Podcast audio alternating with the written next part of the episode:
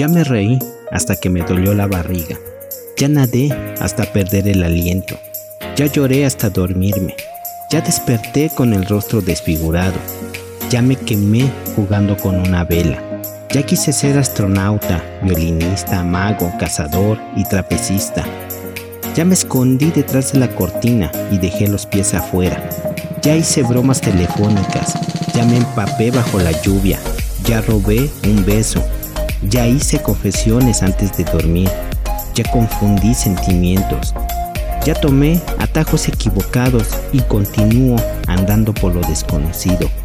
Ya me raspé el fondo de las rodillas y el fondo de la olla de un guiso de arroz que hacía mi madre. Ya me corté afeitándome apurado. Ya lloré oyendo música en un bar por alguien a quien amé. Ya inventé e intenté olvidar a algunas personas, pero descubrí que esas son las más difíciles de olvidar. Ya subí escondido al tejado para intentar agarrar las estrellas. Ya conocí la muerte de cerca y ahora ansío vivir cada día. Ya juré eternamente, ya escribí en la pared de la escuela, ya lloré sentado en el piso del baño, ya escapé de casa según yo para siempre y regresé enseguida. Ya salí para caminar sin rumbo, sin nada en la cabeza, oyendo solo estrellas. Ya corrí para no dejar a alguien llorando. Ya estuve solo en medio de mil personas, sintiendo la falta de solo una. Ya vi el atardecer rosa y anaranjado, ya me tiré en la piscina sin ganas de volver a la ciudad.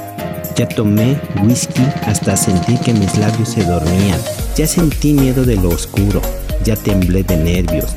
Ya morí casi de amor. Ya desperté en medio de la noche. Ya grité de felicidad. Fueron tantas cosas hechas, momentos fotográficos por las lentes de la emoción, guardados en un baúl llamado corazón. Y ahora, un formulario me interroga.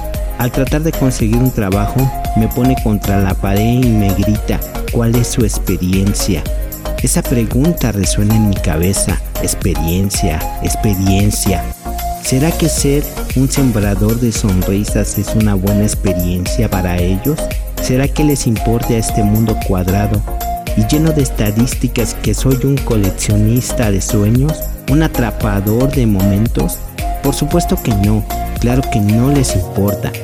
Tal vez ellos no sepan todavía recoger sueños, solo números, solo resultados, y ellos se atreven a pedirme a mí experiencia, vida, vida, amor, amor y risas.